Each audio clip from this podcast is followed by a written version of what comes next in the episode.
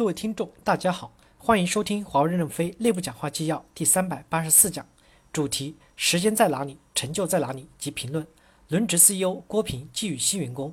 本文刊发于二零一六年八月二十二日。接上文。新员工问：现在全世界都在强调德国工业四点零，美国也在重返制造。中国去年提出了中国制造二零二五计划。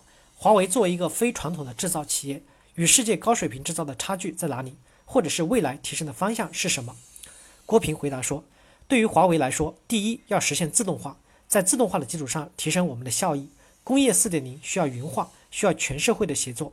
我们制造部曾经讨论过一个华为的五年规划，期望能够做到三点五。”新员工问：“我是未来在账务、财务、账务工作的同事，我应该如何找到更好的途径去了解前线的业务需求，同时也实现个人的发展？”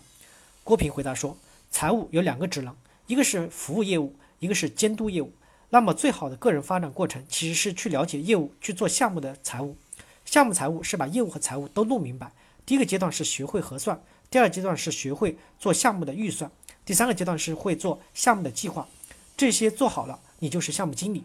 你会做项目经理，你肯定你就是一个称职的财务人员。新员工问：目前我们公司在大数据和云技术在财经体系的运用状现状？这个技术的运用对于我们将来解放大量的账务人员是如何运作的？还有刚才您所说的项目、财务、财经管理，作为新人，哪些是我们需要注意的？郭平回答说：华为自身要成为大数据应用的样板，特别是 GTS 全球技术服务，华为内部的基础数据的挖掘，对财务也是一样的，要能够从数据的预测未来。财务管理要协助业务主管做好两件事：第一，能够做到指做到指哪打哪；第二，要预测可信。这是显示一个财务主管的基本能力。怎么样做好财务，就是进入项目从头到尾的经理项目，你就会有完全不同的体验。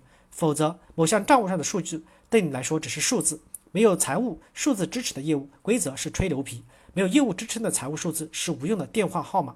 所以我鼓励财务人员多了解业务，业务人员也要懂财务。新员工问：我来自于 IT 产品线，我想问一下华为在云方向的定位与布局。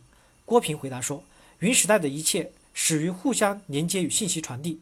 对于 IT 产品，我们有两种卖法：一种是将设备和服务卖给直接的客户；另外一类是和运营商合作，出售存储能力和计算能力。华为应该成为平衡化的公司，开放和生态是最重要的两个能力。华为应该做云生态中的土壤与肥料，促进万物生长。新员工问：您在加入华为后遇到的最大的挫折是什么？您是怎样解决的？郭平回答说。我曾经被诊断过肺癌，医生说我还能活六个月。大家看过电影《非诚勿扰二》没有？出席自己的追悼会，我差不多有这样的体会。我住院的时候，他们说得癌症的人百分之八十是被吓死的，所以我说要相信自己，不要轻易的放弃。这不，我已经多活了六年，还证明他们是误诊。幸运工问：我在一些财报上看，企业 B 机好像没有另外两个 B 机发展的很好。我想了解一下华为在企业 B 机的发展战略是怎样的。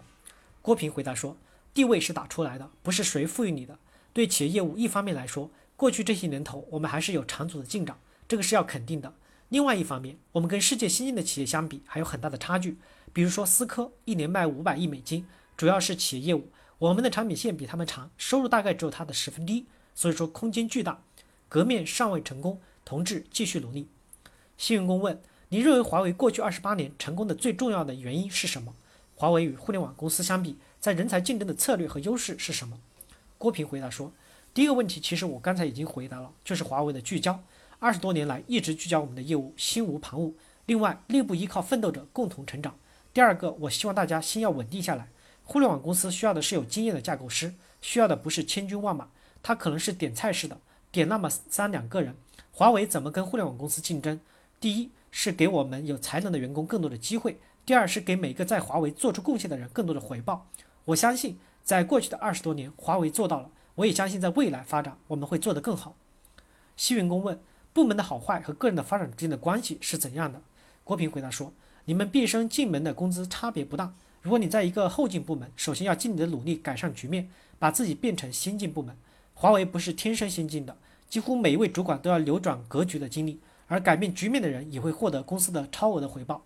如果你的主管无能，你也可以利用内部人才市场另投民主。感谢大家的收听，敬请期待下一讲内容。